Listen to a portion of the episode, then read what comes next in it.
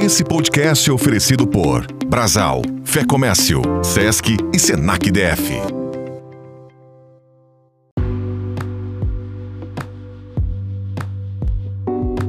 Olá, sejam todos muito bem-vindos. Estamos dando início ao Correio Debate Desafios 2022 para onde vai o Brasil. Eu sou Vicente Nunes, editor executivo do Correio Brasiliense e é uma honra estar aqui com vocês. É, e a gente já inicia o seminário com uma pergunta: para onde vai o Brasil? Para encontrarmos respostas, hoje reunimos aqui no nosso auditório autoridades renomados economistas, políticos, juristas, ambientalistas e empresários, todos com foco, conhecimento e ideias para discutirmos os rumos do nosso país.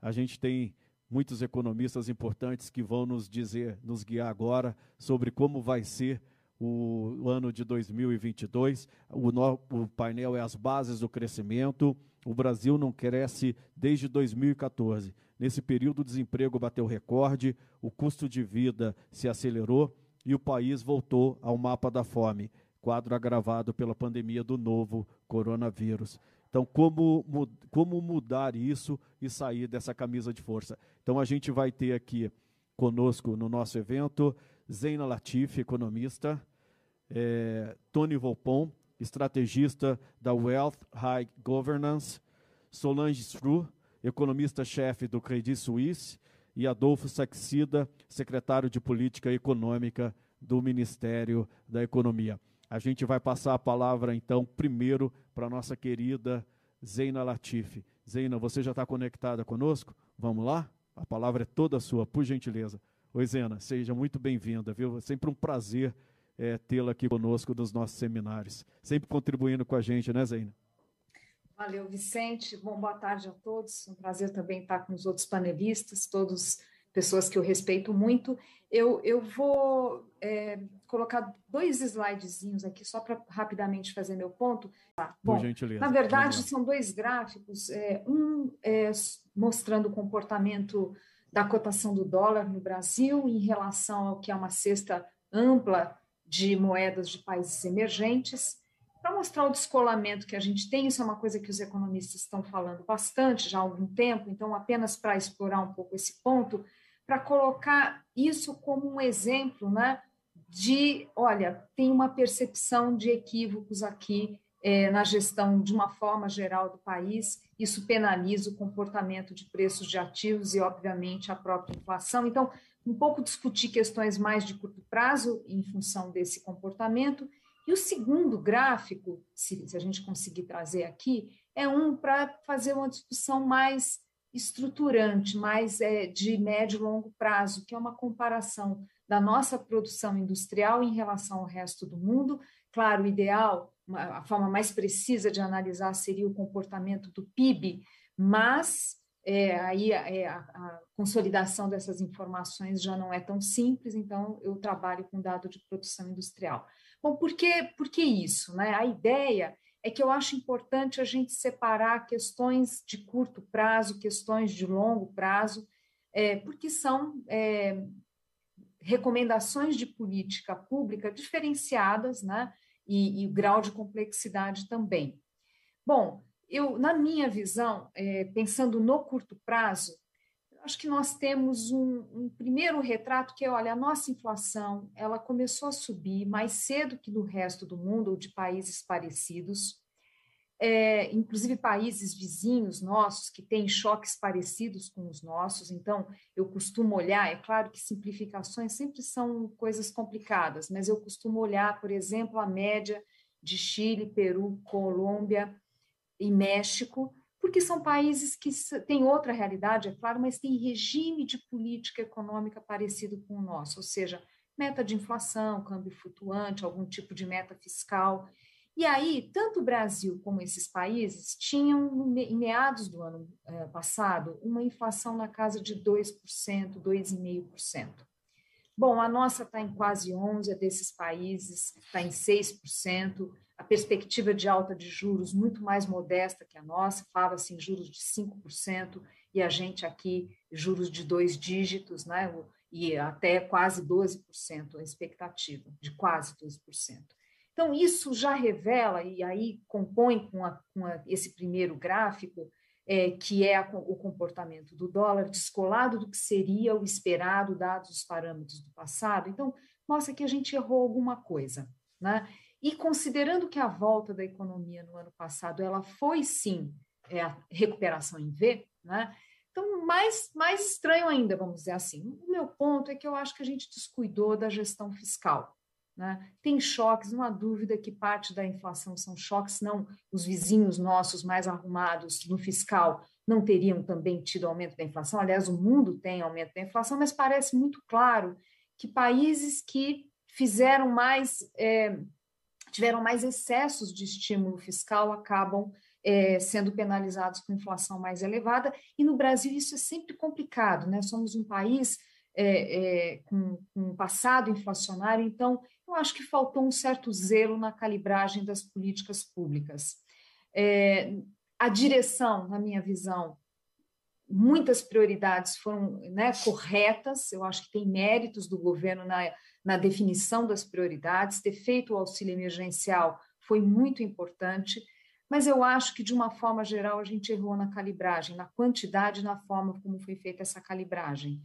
E aí não tem jeito, a inflação ela aparece, ela parece mais teimosa.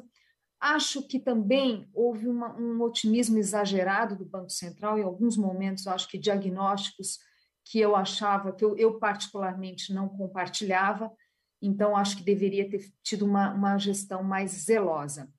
O que, que me preocupa no quadro atual é que eu vejo a política econômica, quer dizer, ela está sendo muito mais conduzida hoje, eu lamento se estiver sendo indelicada, deselegante aqui, mas enfim, muito mais conduzida pelo Congresso, pelo Centrão, do que exatamente pelo governo. Eu vejo um presidente pouco empenhado em agendas para arrumar o ambiente macroeconômico. Então, a gente está num quadro macroeconômico que a gente não sabe bem para onde, onde vão as variáveis centrais da economia né? inflação, juros e o próprio crescimento em função disso.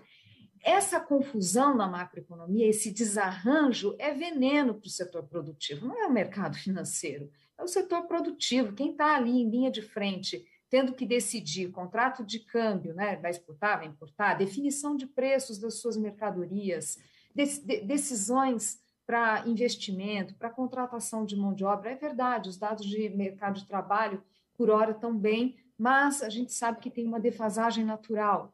Então, é, e que, portanto, está tá contratada uma, uma, uma acomodação adiante. Então, no fundo, o que eu estou querendo dizer é que precisaria maior zelo né, nessa gestão e interromper essa deterioração institucional, que eu diria, uma deterioração do nosso arcabouço de política fiscal. Né? É, essa leitura, muitas vezes, do mercado, não, olha, passou a PEC dos precatórios não vem mais nada, eu acho uma leitura equivocada. É, a gente já teve sinais preocupantes na PEC emergencial no início do ano, que saiu muito diferente do que era a pretensão inicial do governo. É, e, para mim, aquilo já foi um prenúncio de, de deterioração do nosso regime fiscal. Aqui, a discussão não é é, ah, porque a, só a regra do teto e tal, tudo bem, digamos que chegue à conclusão que tem que fazer ajuste na regra do teto, eu pessoalmente acho que não deveria, mas enfim, chega-se a essa conclusão. O meu ponto é o seguinte: você não pode ter só expansão de gastos sem nenhum, nenhuma sinalização estrutural compensatória, né? alguma medida compensatória, mesmo que parcial, para mostrar, para dar, dar o sinal de compromisso com as contas públicas celebrar resultados de curto prazo e sem e que em boa, em boa medida inflados por, por uma questão de deflação, de deflator do PIB, quer dizer, de preços relativos, é, de inflação alta, e não olhar a deterioração é, é, institucional, eu acho que é uma visão míope. Né? Então, isso, acho que é, tem uma questão de curto prazo que que dá para consertar. Eu não vejo condições atualmente para isso, mas não quer dizer que estamos fadados a ficar assim. É, agora, uma grande preocupação com questões estruturais. Então, quando a gente olha ali produção industrial do país, e, e a indústria, eu não tenho dúvidas que é o setor mais sensível ao chamado custo Brasil, não há dúvidas. né? tem carga tributária mais elevada, junto com essa carga tributária, toda a insegurança jurídica, a complexidade do nosso sistema exigindo ali batalhões de advogados para é, é, e contadores para acompanhar a, a, todas as mudanças, as portarias, as mudanças de regras, às vezes com efeito retroativo, enfim, essa confusão toda, questão da mão de obra. Então, é um setor muito sensível. Então, quando o ambiente macroeconômico também bagunça, é claro que esse setor sofre mais. Agora, o que eu tenho observado, é, e que para mim é uma dica de perda de produtividade do setor, em que pesem algumas reformas que foram feitas, é, é que a gente está aumentando a participação de produto importado e não sofisticados, não se trata de estar tá importando bens sofisticados, mas bens é, é, é, de consumo básico ou insumos básicos, e para mim isso é um sinal de perda adicional de produtividade da nossa indústria e, portanto, de encolhimento do nosso potencial de crescimento. Então, eu paro aqui, que eu acho que eu já falei demais, mas eu acho que é importante a gente separar o curto prazo e o longo prazo, é, mas, é, infelizmente, acho que nos dois casos a gente teve pioras, quer dizer, tanto é, é um enfraquecimento estrutural do ponto de vista né, das nossas instituições, do lado fiscal, e, ao mesmo tempo, também encolhimento do nosso potencial de crescimento. Então, aqui, só para começo de conversa nossa aqui. Muito bom, Zeina, muito obrigado. Agora a gente vai passar a palavra para a nossa querida Solange Strur. Por gentileza, Solange. Vamos lá, querida. Claro, muito obrigada, Vicente, pelo convite. Obrigado. É um prazer estar aqui com, com os o... demais panelistas. Obrigado você sempre também contribuindo com a gente, né, Solange? É uma honra tê-la aqui conosco. Obrigado. Obrigada. E agora vai ser um desafio falar depois da Zeina, porque, enfim, o diagnóstico dela é completamente igual ao meu. Vou tentar pegar aqui alguns pontos para complementar. É, primeiro, em relação à inflação, né? Eu acho que a gente tem um problema inflacionário muito mais sério do que o antevisto pelo Banco Central e por grande parte do mercado. É, o primeiro ponto é que a inércia no Brasil ela nunca foi baixa, ela, ela é cíclica, ela, ela esteve baixa no momento de inflação muito baixa que a gente vivenciou, é, mas ela volta quando a inflação sobe.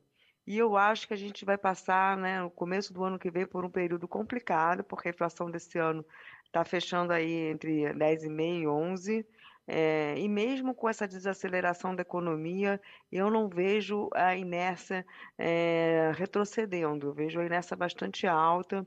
Né? Há um, a gente vê, conversa muito com os setores reais da economia e os salários vão acompanhar é, em grande parte a inflação. Não espero ganhos reais de salários, mas eu espero que os salários acompanhem. E isso, enfim, é repassado para preços. A gente corre o risco de entrar numa espiral mais séria de de inflação de repasse de salário para preços e, e, aí vai. É, o segundo ponto na inflação é que, é, sim, a inflação é global, o mundo todo teve inflação, mas como diz a Zeina, a gente teve um aumento maior da inflação, mas o que mais me chama atenção é o descolamento das expectativas longas em relação ao centro da meta, é, que não ocorre na maioria dos países. Tá? Esse descolamento, para mim, tem duas causas a âncora fiscal que se foi e atrapalhou muito, uh, que atrapalha muitas expectativas de inflação diretamente via câmbio.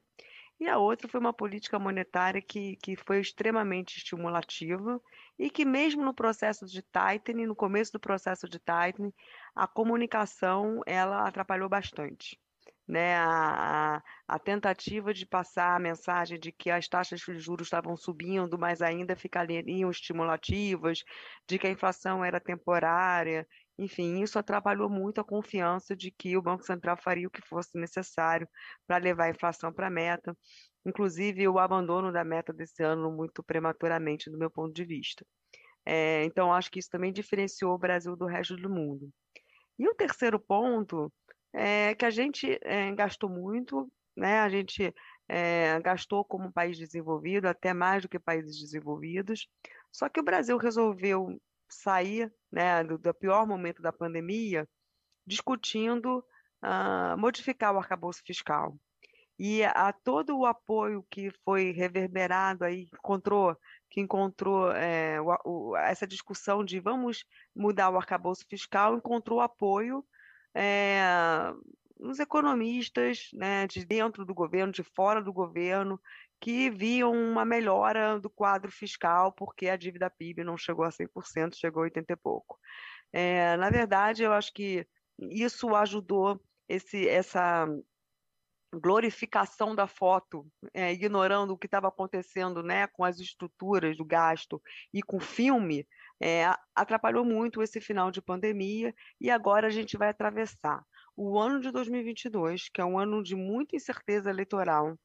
Eu não diria nem só de quem vai ganhar a eleição, mas de como, se a gente soubesse o candidato que vai ganhar a eleição, de como ele vai implementar as reformas, qual o apoio que ele vai ter no Congresso. Então, a gente tem uma incerteza que não vai ser resolvida, eu acredito, nem com a eleição. Vai precisar de um tempo para a gente entender né, como o, o próximo governo vai conseguir angariar votos para voltar para uma agenda que vai ser dura. Essa incerteza no ano de 2022 vai estar tá, é, junto com, com a gente tá, vai viver, vivenciar ela sem a âncora fiscal. Eu sou é, do grupo dos que acham que o teto mudou. O, de, o teto está aí, mas não é o mesmo teto do passado.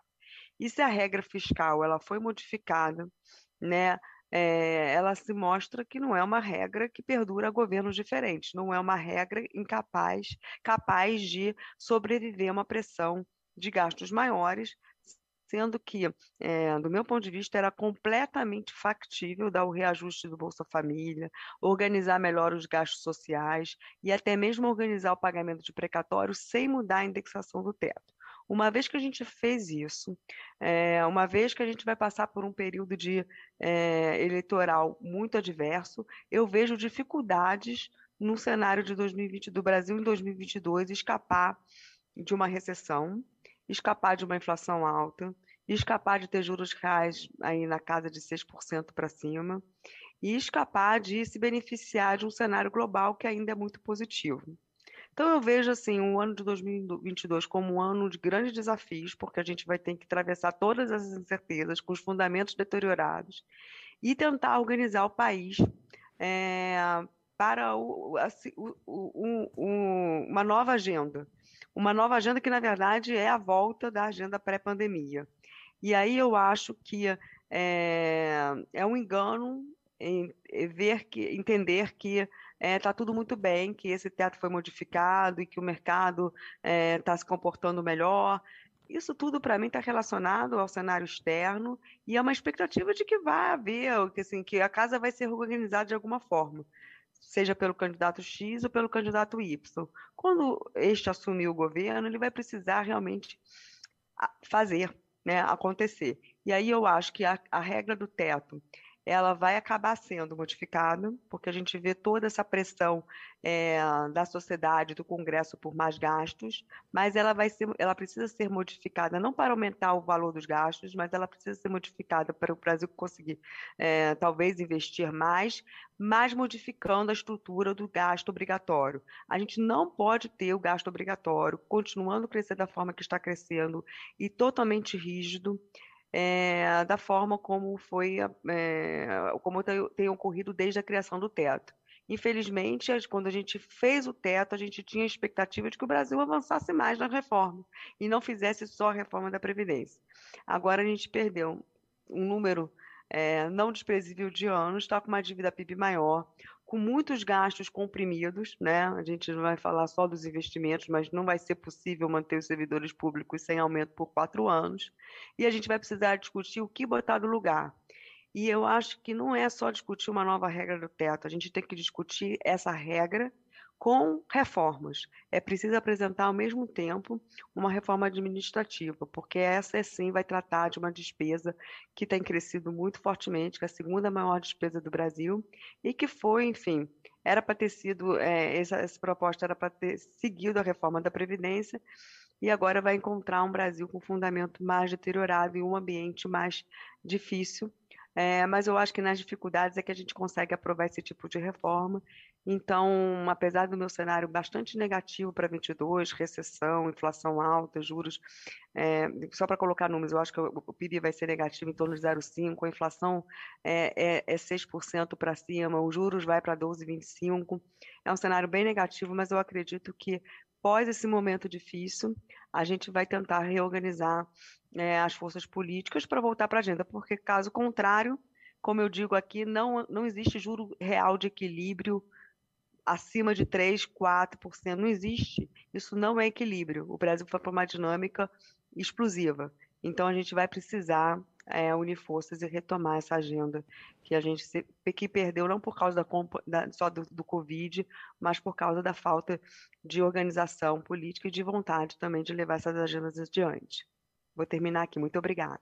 Muito obrigado, Solange. A gente volta com vocês, Zena, daqui a pouquinho para as perguntas. Agora a gente vai ouvir o nosso eh, amigo Tony Volpon.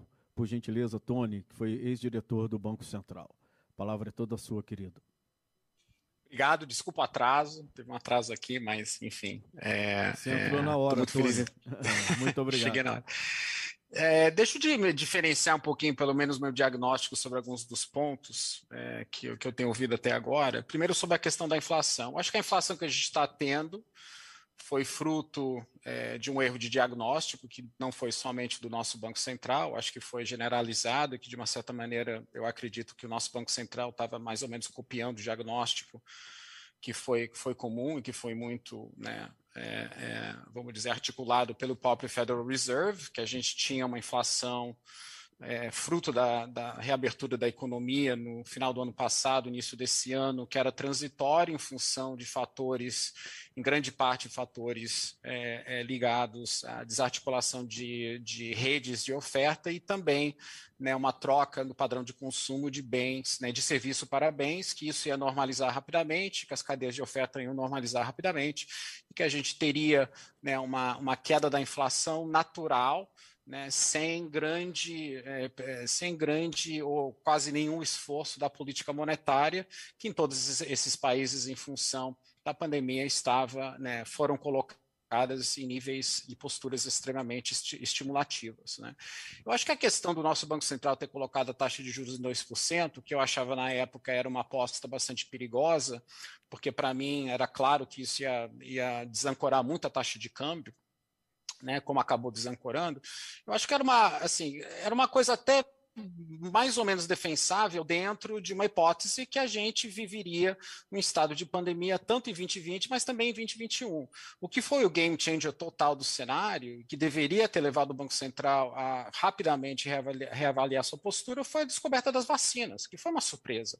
Ninguém estava esperando vacinas é, sendo aprovadas, né, ou vamos dizer, é, eventualmente aprovadas a partir de outubro do ano passado. Então, quando a vacina, a notícia da vacina sai, os mercados reagem rapidamente, estavam claramente apontando para uma rápida reabertura das economias.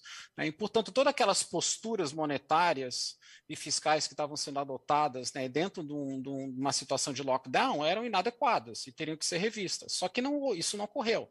Né? Isso não ocorreu por uma certa inércia é, institucional, pelo, pelo, pelo esse erro de, de, de diagnóstico.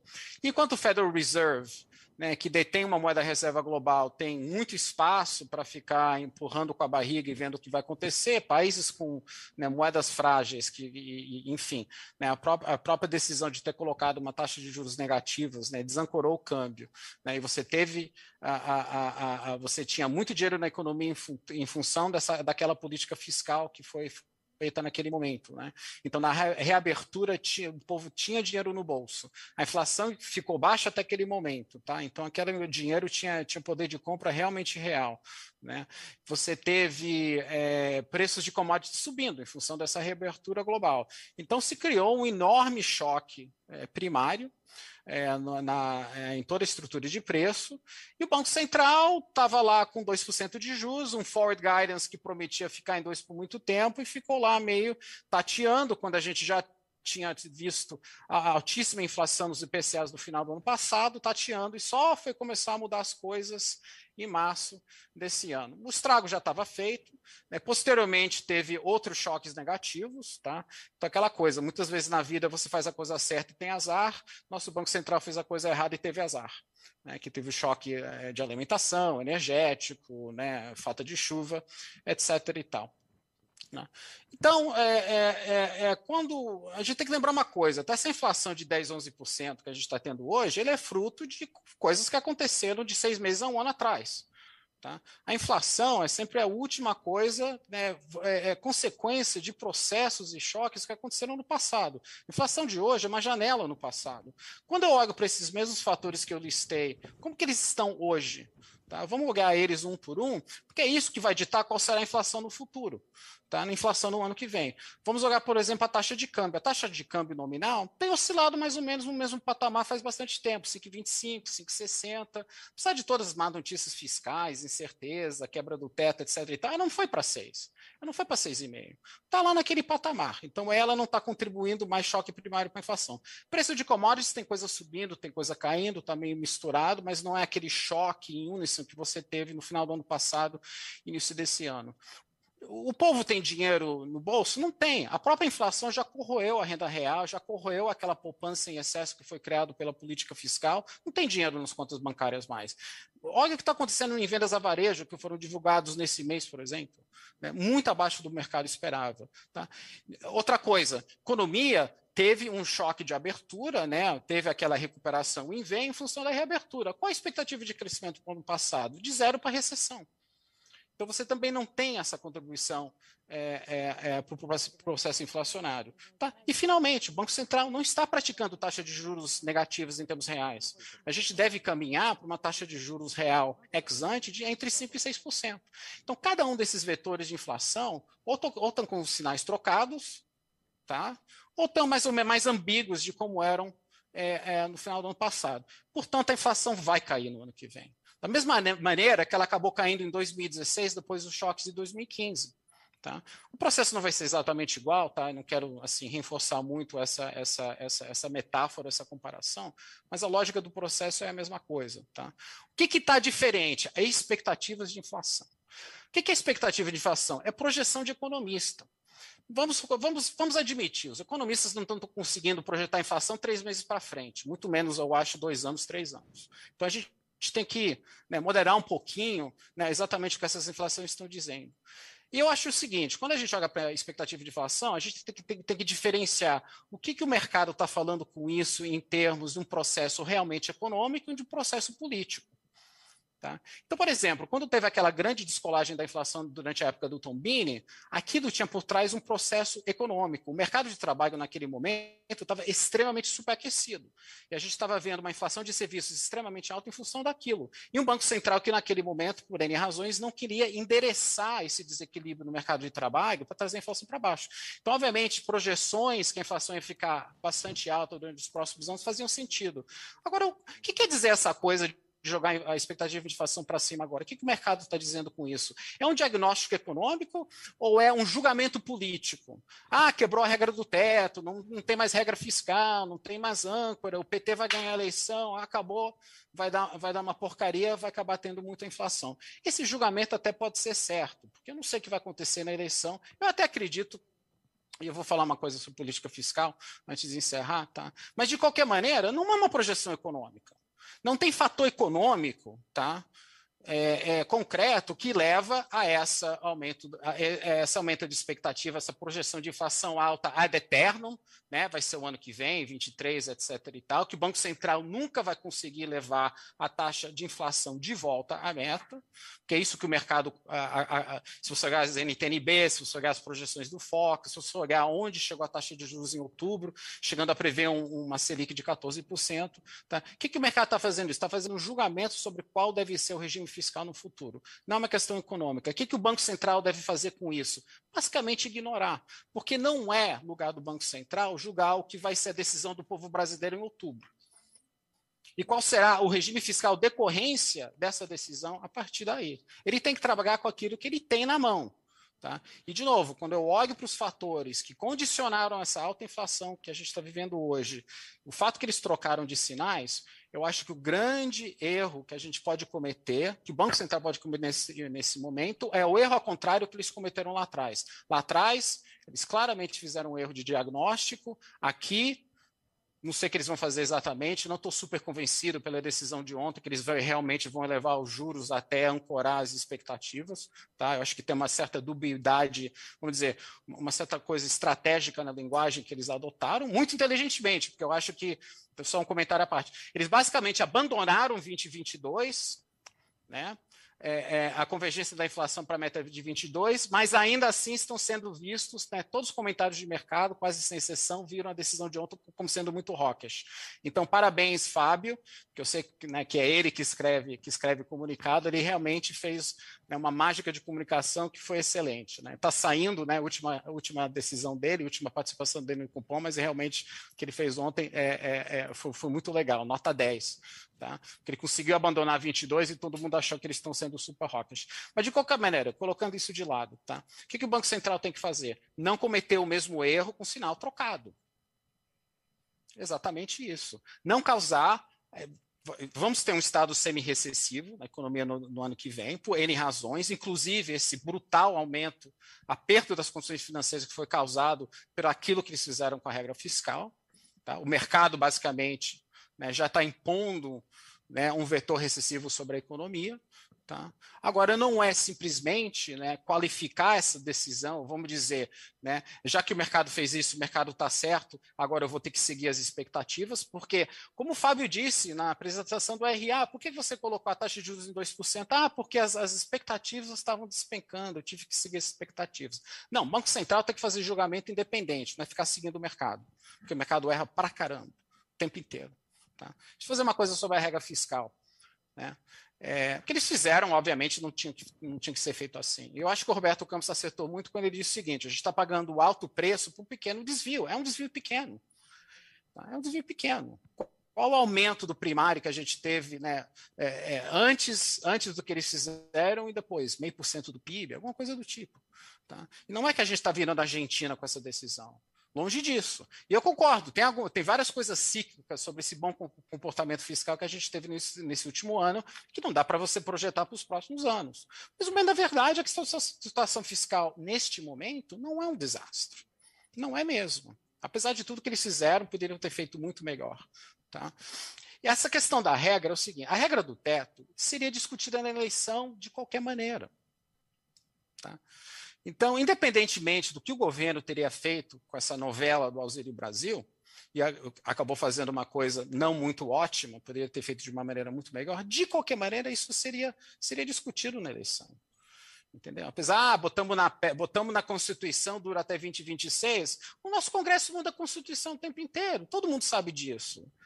Entendeu? Então, essa regra ia ser discutida e, dada a decisão soberana do povo brasileiro, de repente muda, mudada de alguma maneira. Entendeu? Então, achar que o que ocorreu é, em relação, que foi decidido pelo Congresso, tá, é, qualifica ou muda muito o que vai acontecer na eleição?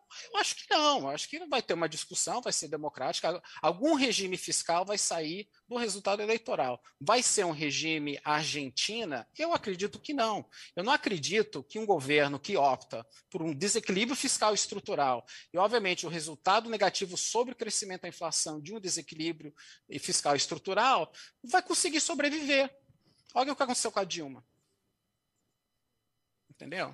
Então, assim, vamos ter uma regra fiscal, não vai ser a regra do teto, uma regra que eu nunca gostei muito, para falar a verdade, exatamente por ser uma regra muito inflexível, eu sempre pensava, vai bater no limite em algum momento, o que a classe política vai fazer? Vai estourar a regra. Aí o mercado vai entrar em pânico, que foi exatamente o que aconteceu em outubro. Por isso que eu nunca gostei da regra, eu não gosto de regra inflexíveis. Tá?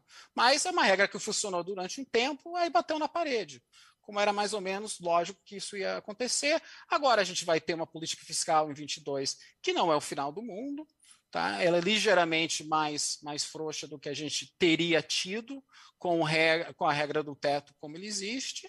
A gente vai discutir isso em 23. Vai, o, o, povo brasileiro vai tomar alguma mudança, de lá vai sair algum tipo de regime fiscal. Eu não acho que vai ser um regime fiscal totalmente descontrolado, tá? E, portanto, tá? não acredito que isso será um grande vetor inflacionário nos próximos anos. Acho que vai dar sua contribuição, vai ser uma coisa relativamente ancorada, e quem tem que tomar conta da inflação é o Banco Central.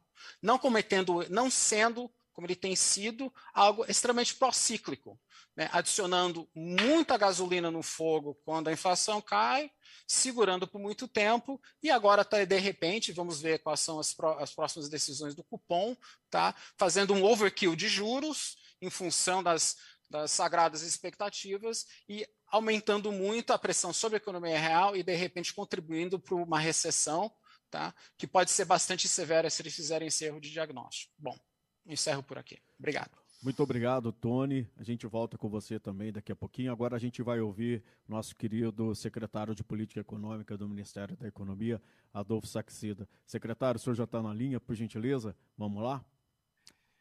Obrigado, Vicente Nunes, obrigado ao Correio, obrigado aos meus amigos panelistas, conheço pessoalmente a maioria deles, não tive o prazer de conhecer a Solange ainda, espero que a gente possa conversar cada vez mais.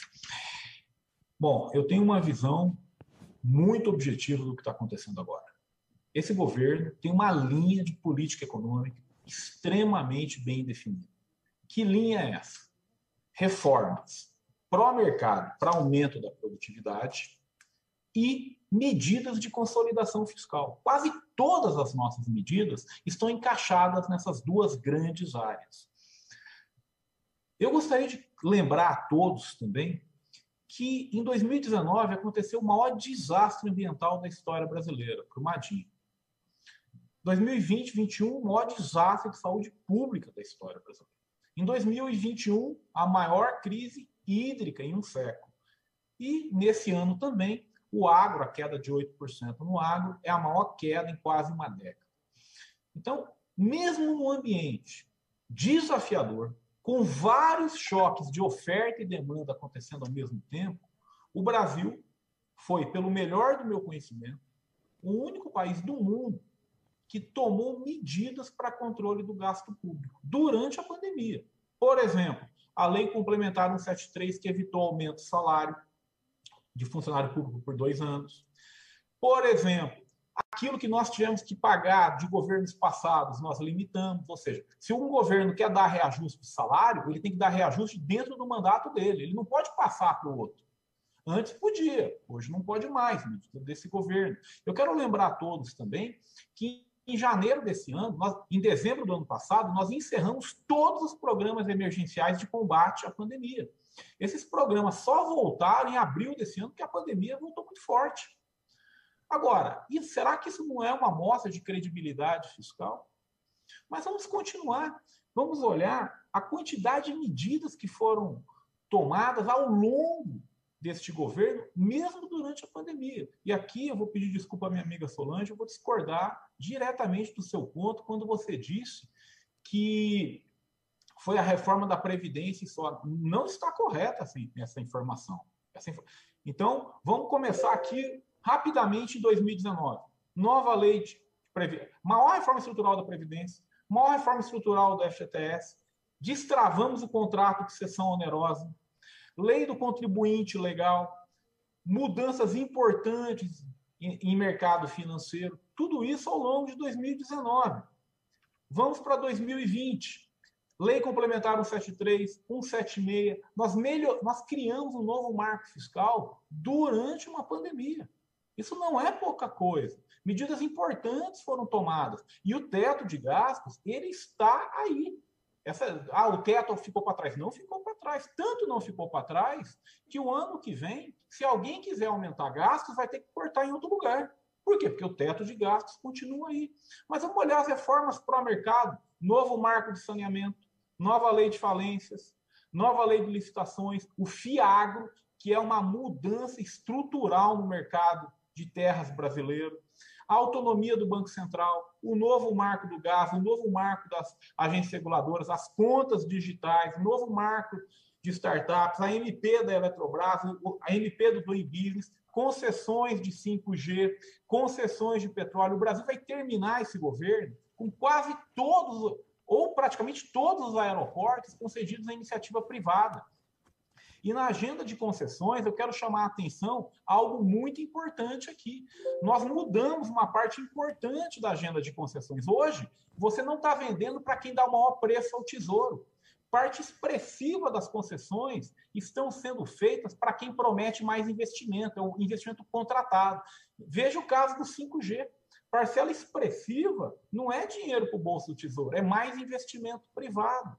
Então, quando você olha essas mudanças de orientação de política econômica, elas são importantes. E aqui eu faço um convite para endereçar o final da minha fala, que é o seguinte: vamos separar o que são choques conjunturais que foram impostos a nós de mudanças estruturais decorrentes de política econômica. E a mudança estrutural decorrente de política econômica que eu tenho hoje é que nós estamos na maior taxa de investimento desde o terceiro TRI de 2014. Mas não é só isso também, não. Quando a gente olha o investimento privado, o crédito livre está crescendo, o crédito direcionado caindo, a participação dos bancos públicos caindo, a participação dos bancos privados aumentando. Por exemplo, em outubro de 2015, o crédito livre respondia por 50% do crédito total, outubro de 2015. Em outubro de 2021, o crédito livre, 58,7% do crédito total. Participação dos bancos privados, em outubro de 2015, 44%. Em outubro de 2021, 57%. Ou seja, é o investimento privado sendo financiado pelo setor privado via crédito livre. É um investimento que é claramente mais eficiente. Vamos olhar também a questão de que hoje nós temos menos funcionários públicos do que haviam em 2011. Por quê? Porque isso é uma regra de reposição de funcionários públicos que nós mudamos. As três grandes contas orçamentárias foram endereçadas. A maior reforma estrutural da Previdência, o gasto com juros foi reduzido, o gasto com o pessoal está sendo reduzido de tal maneira que nós vamos ser o primeiro governo desde 1997 que irá encerrar o mandato gastando em relação ao PIB menos do que quando começou o governo. E em encaminhamento para o encerramento, eu convido a todos a olharem os dados do FMI. Dados do FMI de 1981 até hoje, para mais de 100 países, a redução na relação dívida-PIB que o Brasil fez está entre uma das maiores e mais duros ajustes fiscais da história recente dos dados do FMI. Não foi um ajuste pequeno. Ah, foi a inflação? Não, me desculpe, não foi. Inflação sempre teve no Brasil, nem por isso a nossa situação fiscal está melhor. A inflação teve uma participação? Teve. Só que aí entra o dedo da política econômica, quando nós travamos os gastos nominais. E é, é por isso que teve o efeito que ocorreu.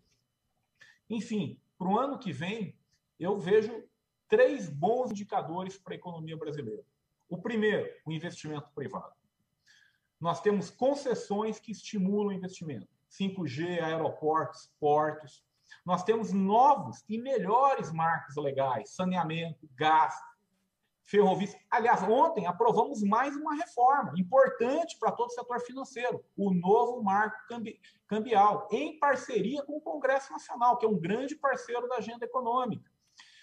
Ah, então, além de novos e melhores marcos legais, temos as concessões. O investimento privado vai continuar forte, na minha opinião. Mercado de trabalho, ele vai retomar.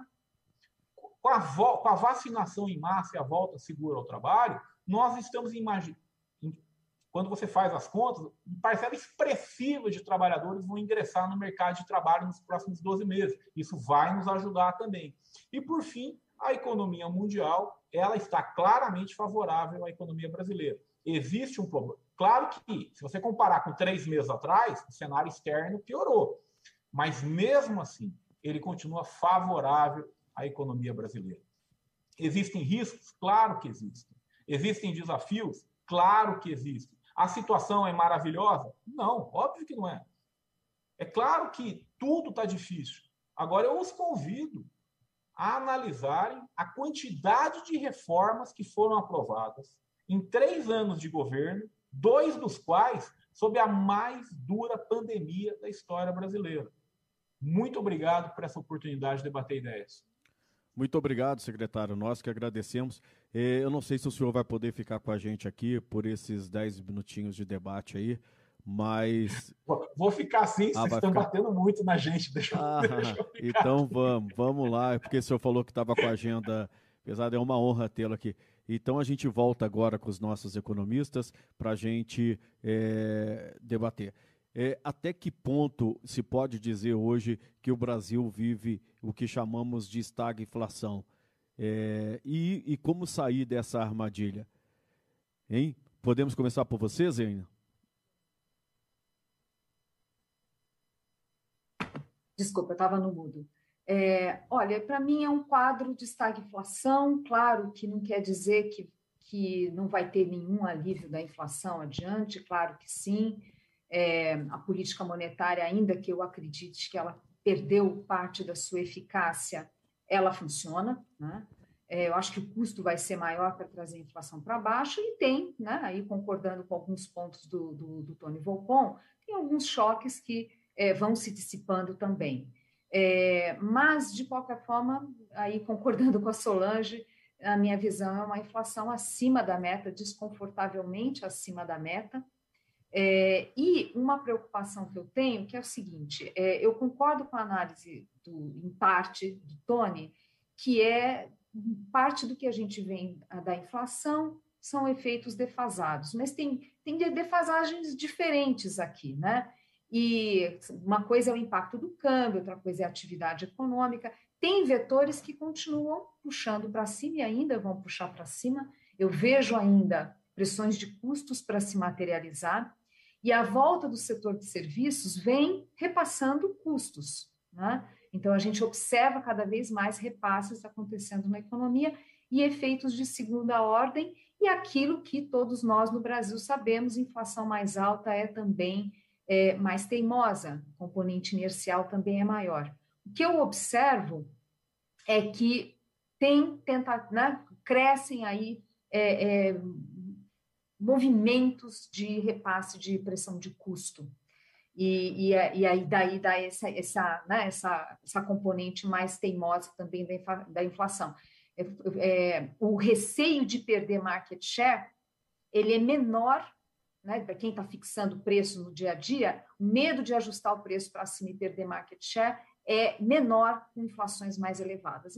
Então, acho que o Banco Central tem problema, sim, e, e eu acho que o quadro fiscal é mais grave. Né? Essa, essa ideia de só mexer um pouquinho, eu discordo 100%. É, abrir precedentes no Brasil é uma coisa muito séria, né? E você tira a visibilidade, porque pode ser qualquer coisa, então. Né? É verdade, tem uma regra do teto, limita o espaço, mas nada impede que ela seja de novo é, mudada adiante. Fazer mudança sem nenhum tipo de medida compensatória, eu acho temerário. Então, assim, não, não tem essa de pequeno pecado. Né? Eu, eu discordo dessa avaliação é, a gente abriu um precedente e gerou um grau de incerteza em relação à condução da política fiscal. Então, por isso, por isso eu acho que o quadro inflacionário é complicado, sim, pela questão fiscal, pelo, pelo fato de estar mais elevada a inflação e, e, e, consequentemente, mais rígida, e considerando as defasagens naturais da política eh, monetária e as, as incertezas que existem na economia, eu vejo um quadro recessivo no ano que vem. Eu acho que é uma discussão de o quão, de, o quão recessivo vai ser. Claro que quando a gente fala isso, não quer dizer que é um quadro homogêneo. Tem setores que têm comportamentos diferentes, né? É, mas eu acho, por exemplo, na agropecuária, que não é um setor puxador de PIB, o melhor momento já foi. Acho que o ambiente internacional é sim mais desafiador. A discussão sobre juros, sobre liquidez mundial, enfim, é nítido que os investidores estão mais seletivos. Então, tudo isso são fatores que vão se somando e limitam a, a, a, a capacidade de recuperação. E em que pesem algumas reformas importantes, não vou deixar de reconhecer isso, é, o fato é que o nosso potencial de crescimento está muito baixo. Eu acho que, apesar de reformas, eu acho que alguns pontos sensíveis no Brasil a gente não tocou, ainda que não fosse é, de responsabilidade do Ministério da Economia, mas eu acho inaceitável o desprezo para essa questão, é, o quanto se desconsidera essa questão da insegurança jurídica no país, é como se não fosse um tema para o país, né, para o governo, a insegurança jurídica em várias áreas, é, e a questão da educação e, obviamente, capital humano do país. Esse é um fator que, é, na minha visão, aumentamos o, o, desemprego estrutural no Brasil e a gente não vê medidas para, de fato, requalificar. Eu sei que é um tema importante para o Ministério da Economia, mas a gente não vê essa, essa agenda avançar.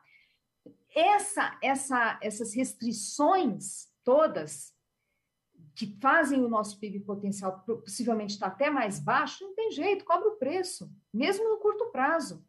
Mesmo quando a gente fala, na, por exemplo, na questão da energia, ah, é tudo, faltou chuva. Não, não, não, tem má gestão do setor, e isso significa PIB potencial menor.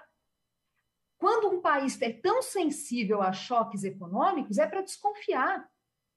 Se é tão vulnerável à, à, falta de chuva, qualquer que seja a natureza do choque adverso, tem que desconfiar, quer dizer que o potencial do país está baixo, quer dizer que tem problemas estruturais, sim, gargalos sérios.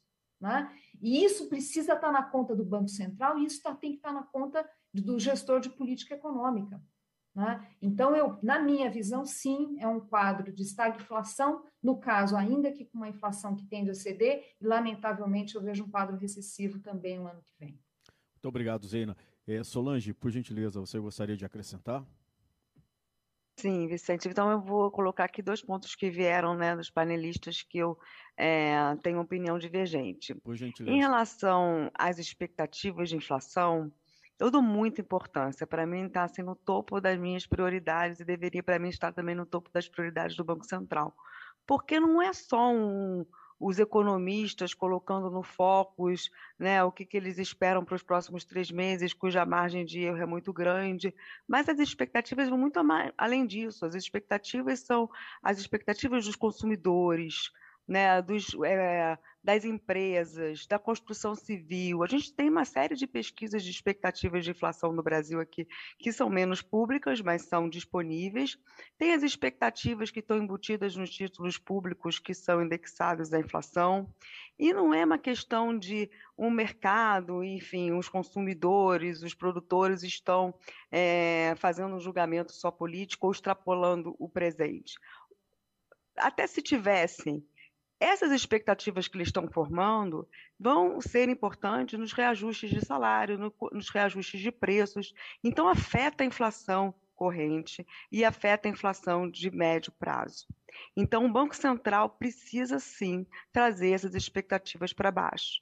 Vai haver o risco de, de cometer um erro? Sempre existe o risco, mas acontece que o Banco Central precisa cumprir a sua meta principal, que é ancorar as expectativas e trazê-las para a meta no médio prazo, sob o risco de não causar uma recessão maior em 2022, mas sob o risco de causar recessões, como a gente viu, consecutivas em 23, 24. A gente não pode descartar um cenário onde a inflação está alta e a atividade segue baixa por falta de âncora monetária. Isso sem falar na âncora fiscal. Então, vou entrar aqui no ponto da, da âncora fiscal. Concordo com o Adolfo, essa série de reformas foram super importantes. É, o marco regulatório de saneamento, Banco Central autônomo, reformas que estamos discutindo há quantos anos no Brasil e tivemos antes da pandemia e antes, inclusive, desse governo, uma discussão enorme, né? E que ainda bem que se concretizou é, nos últimos meses.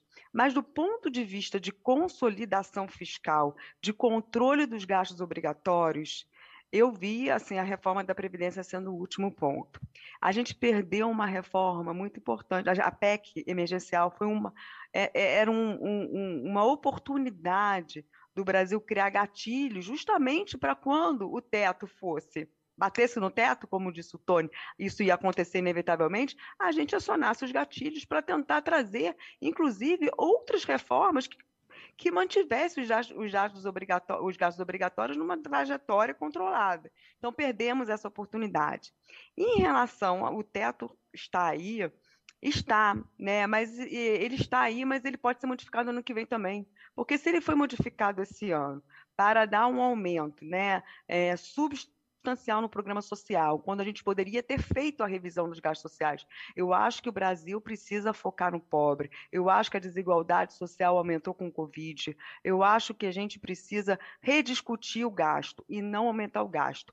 Porque se a gente pegar os números e comparar o gasto social do Brasil com emergentes e com países desenvolvidos, gastamos muito e gastamos mal. Então, o teto não seria inevitavelmente é, é, chegaria no seu limite por causa da desigualdade, não.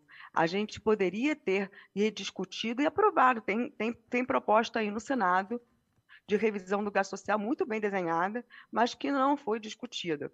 Então, eu não acho que foi algo assim é, que iria acontecer, que a regra é ruim, a regra é, não é ruim, ela, é, ela foi mal aproveitada porque a gente parou na reforma da Previdência e perdemos essa oportunidade do Covid, que explodiu a desigualdade social, expôs a necessidade de do setor público pagar o seu preço, também não só o setor privado. Perdemos essa oportunidade.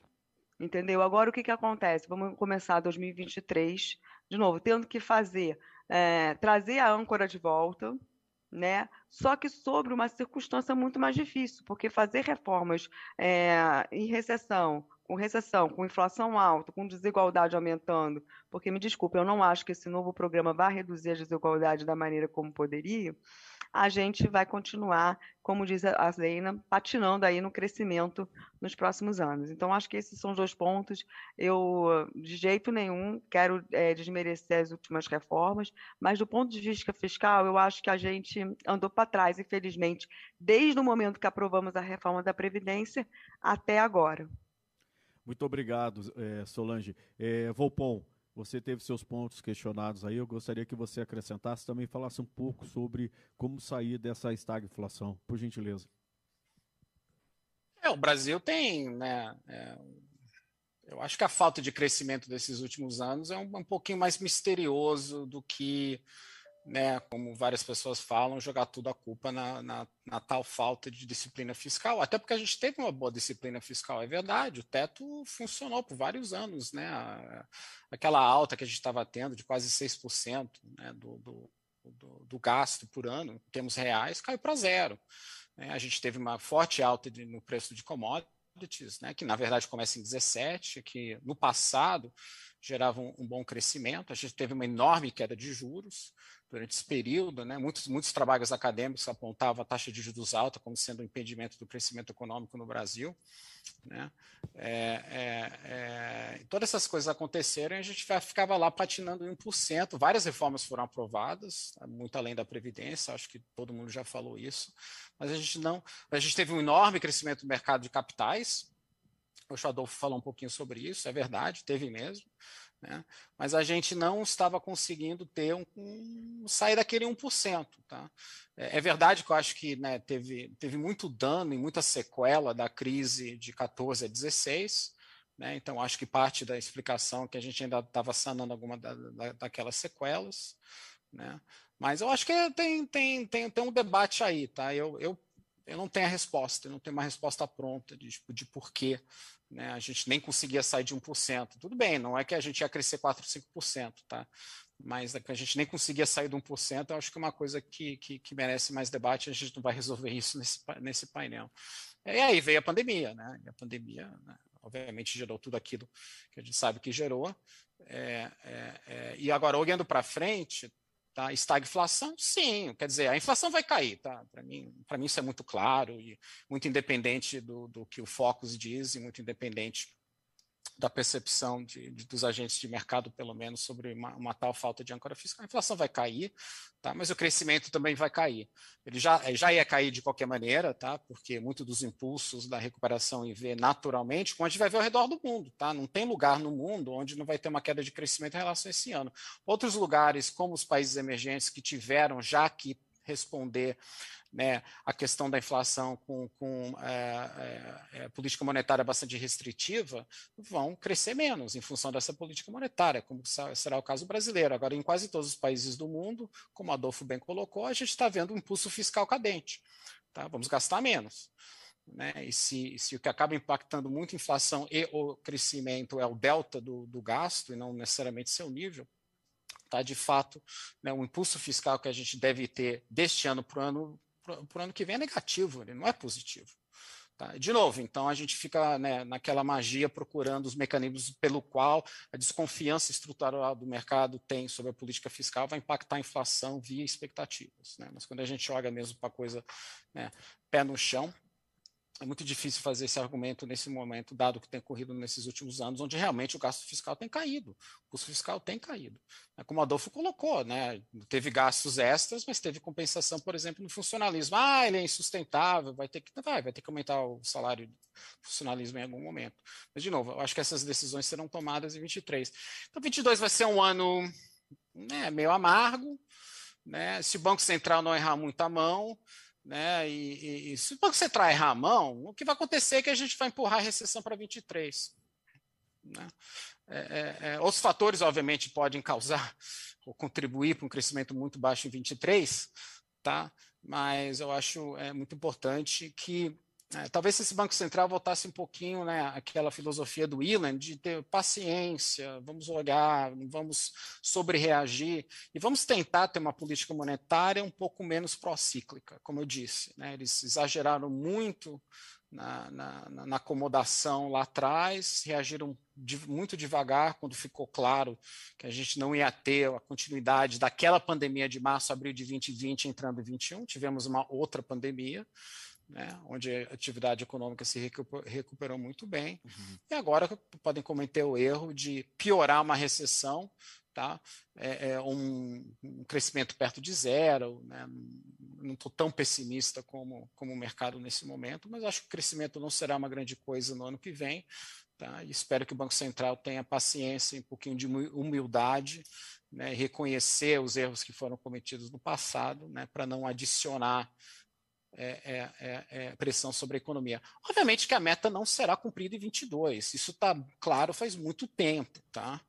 É, é, eles vão, eles podem trabalhar e têm a capacidade de trabalhar para a meta voltar, a inflação voltar à meta em 23, sem dar uma, uma, uma porrada na economia. Vamos lembrar que, dados os lags da política monetária, o que a gente está vendo hoje, que é uma economia, olha o que aconteceu com vendas a varejo, PIB e produção industrial Tá?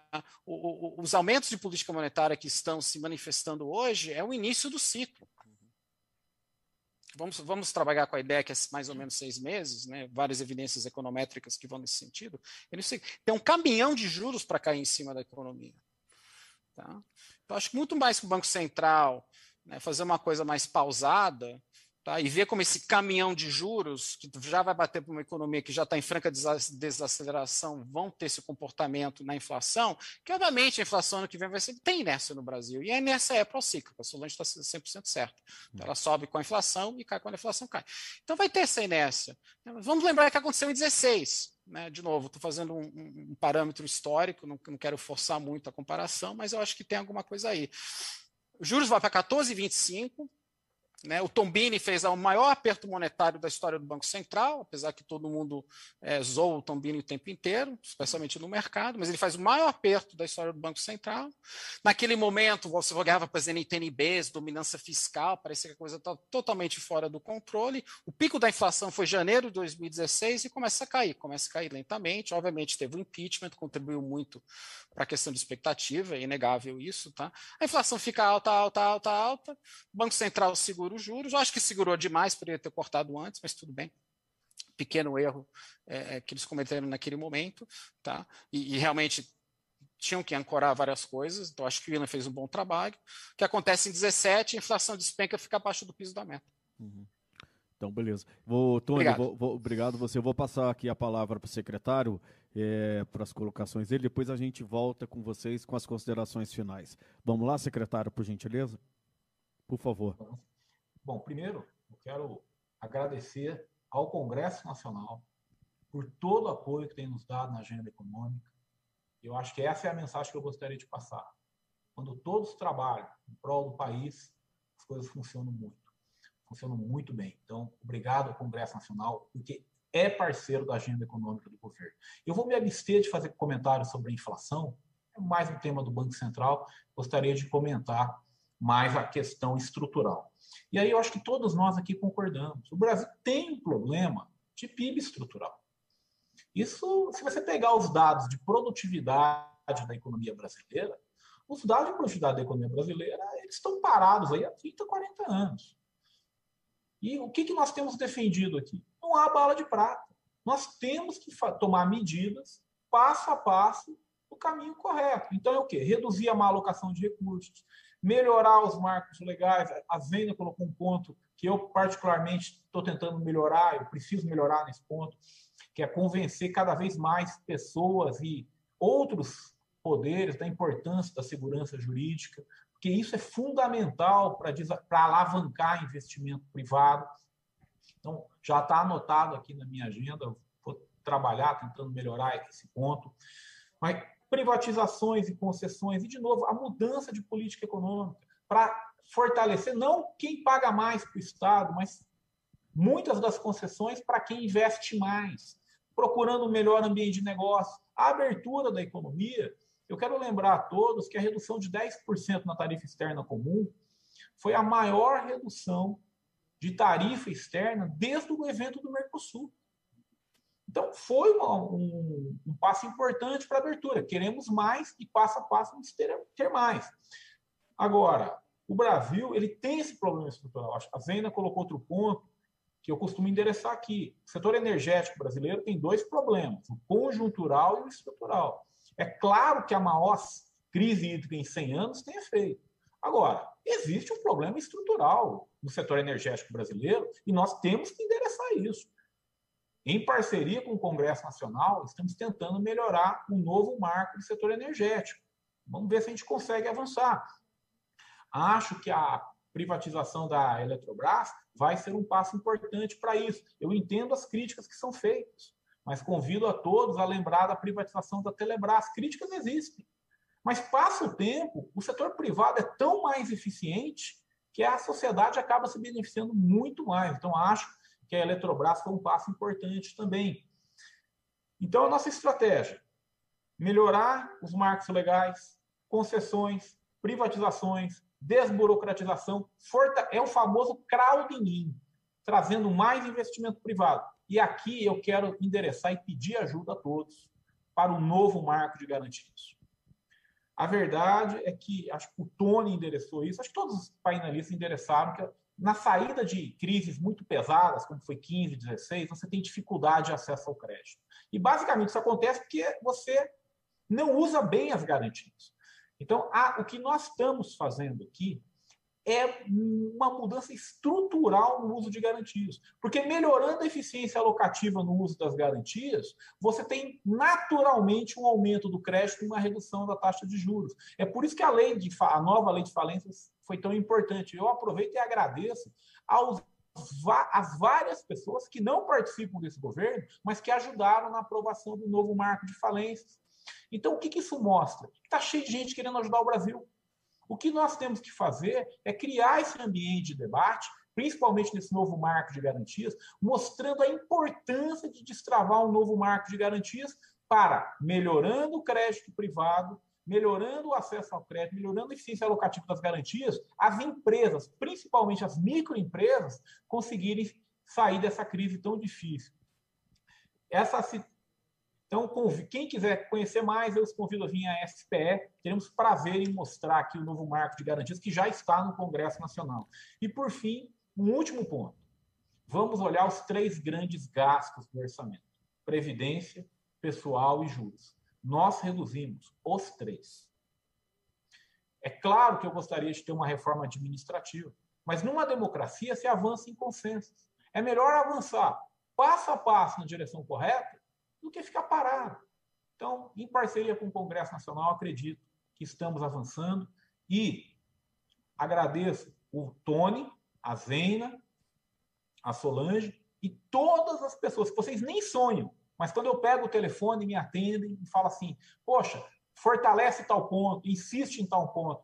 A importância do debate de ideias e dos melhores querendo ajudar o Brasil é fundamental nesse momento e eu agradeço a todos. Muito obrigado. Secretário, a gente agradece. É, é, queria só fazer uma última, é, a sua consideração final, um minutinho aí. O Brasil está condenado a crescer pouco? Eu queria que o senhor fizesse as suas considerações em cima dessa pergunta. É, depende de nós. Se nós aprovarmos as reformas microeconômicas e estruturais que o, que o país precisa, nós iremos crescer muito.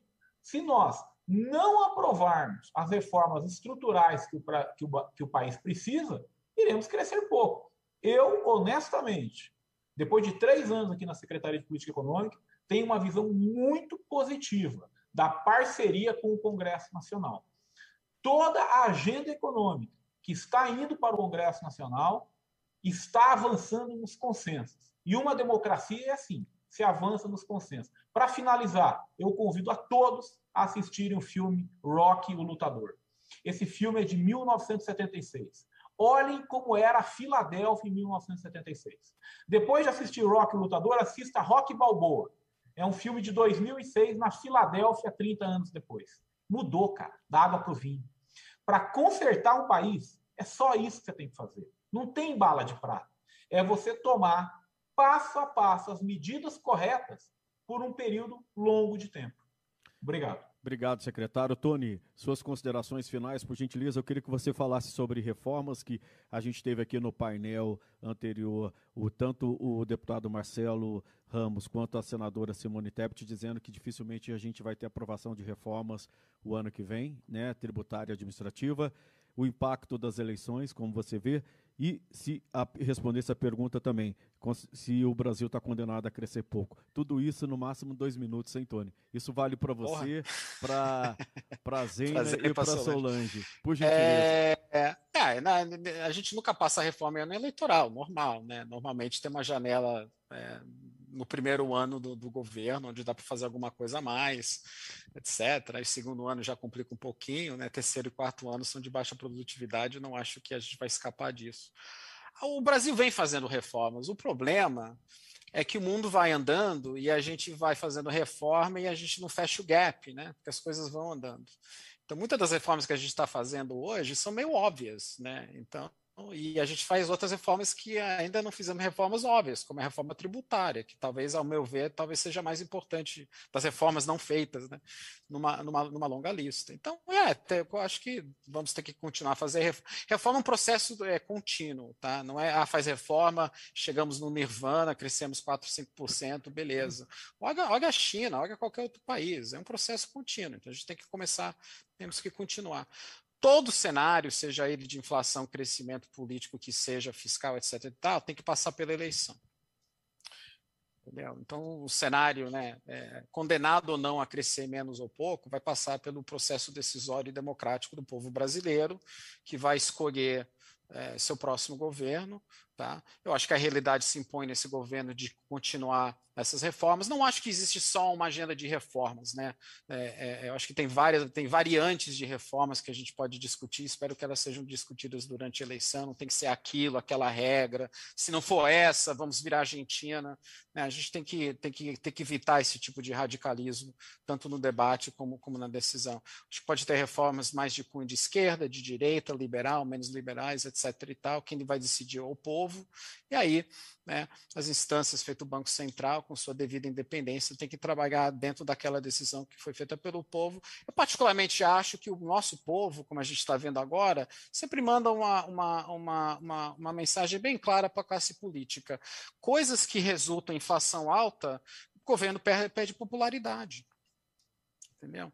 Eu acho que é uma coisa que a, que a, classe política ainda não entendeu plenamente. De novo, o que foi feito em outubro poderia ter sido sido feito de uma da mesma coisa, tá? De tal maneira que você não ia criar todo esse pânico que foi criado no mercado, que obviamente vai contribuir pro, não só para um crescimento menor, também para uma inflação maior. E, e, então, a classe política tem que aprender a não ficar tratando o mercado também, ah, o mercado está nervosinho. É, o mercado pode estar tá nervosinho, mas o mercado tem a capacidade, numa economia altamente financializada, como é o Brasil, tá? de subir o crescimento, cair o crescimento, subir a inflação, cair a inflação. Né? Então tem que, tem, que ter, tem que ter ciência disso. Mas, de novo, tudo passa pelo aquilo que vai ser decidido em outubro, e eu, particularmente, sempre vou manter um certo otimismo. Tá? Acho que o, o povo brasileiro faz geralmente boas escolhas desde a democratização. Não concordei com todas elas, obviamente, mas acho que acaba fazendo boas escolhas e que o progresso vai continuar no nosso ritmo.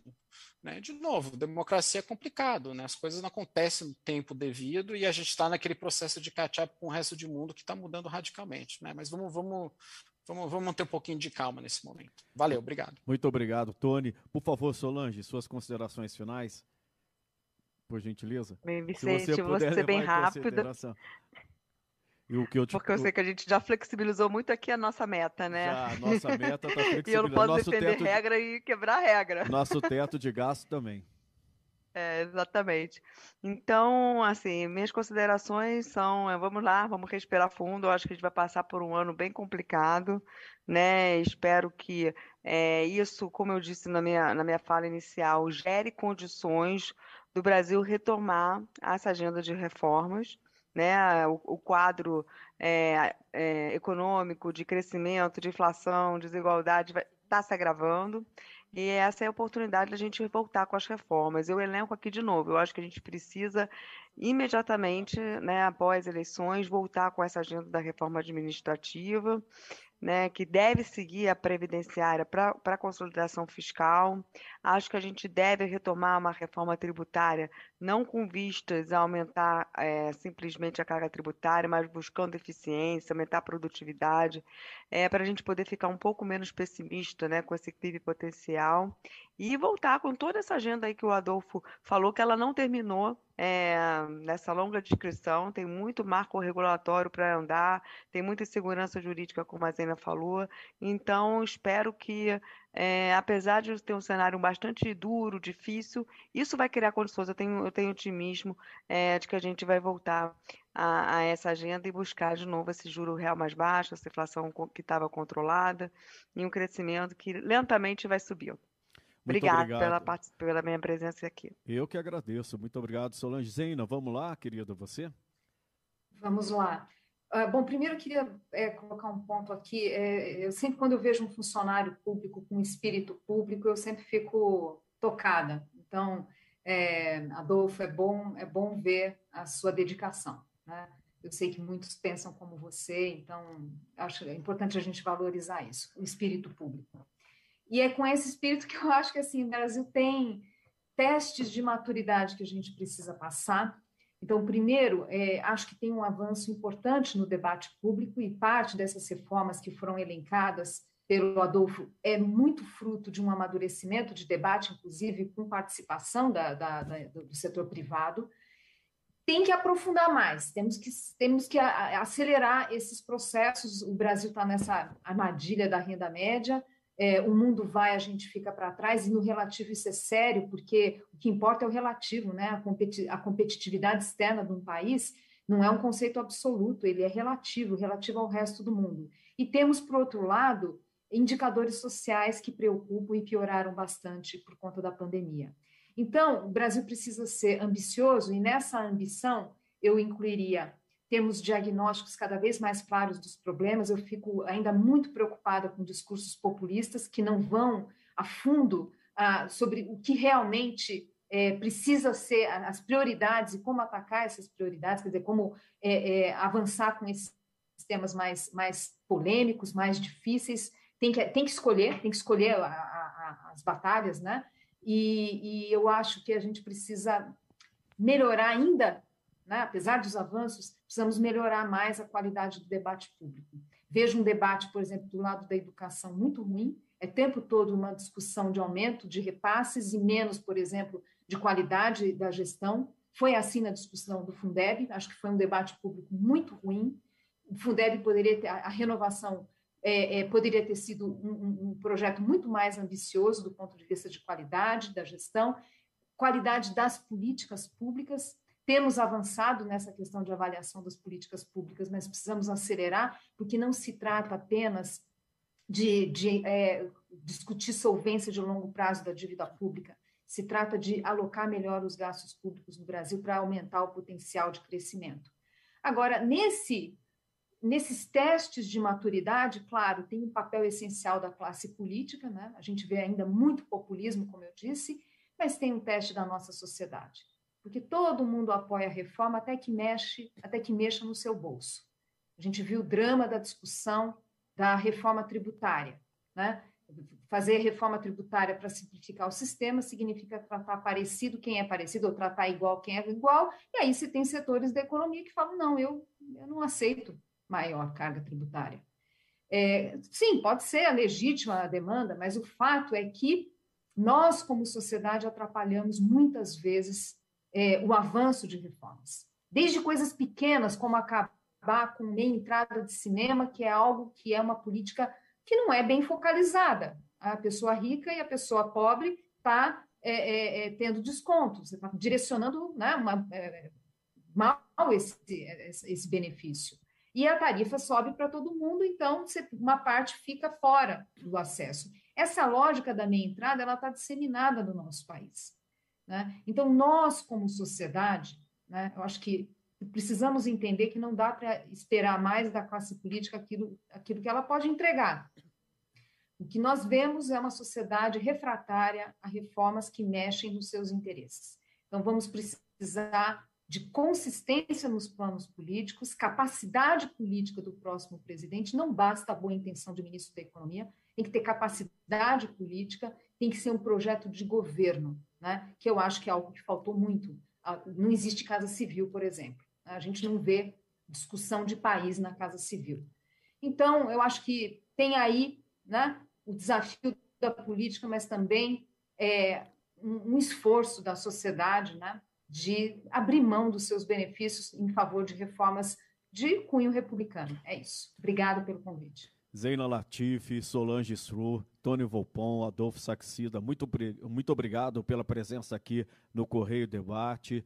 Foi uma honra tê-los aqui conosco quanto vocês acrescentaram ao nosso debate, né? olhando para o futuro, pensando o país e mostrando caminhos que devem ser seguidos aí não só é, pelo governo, mas também pelo Congresso. Muito obrigado, até a próxima. Vocês estão sempre contribuindo aqui com a gente, a gente realmente fica muito honrado. A gente vai passar então agora para o próximo painel. Antes eu gostaria de agradecer aqui aos nossos apoiadores, o Abrasal, Senac, Fecomércio e Sesc. Muito obrigado por apoiarem o Correio Debate Desafios 2020. Esse podcast é oferecido por Brasal, Fé Comércio, Sesc e Senac DF.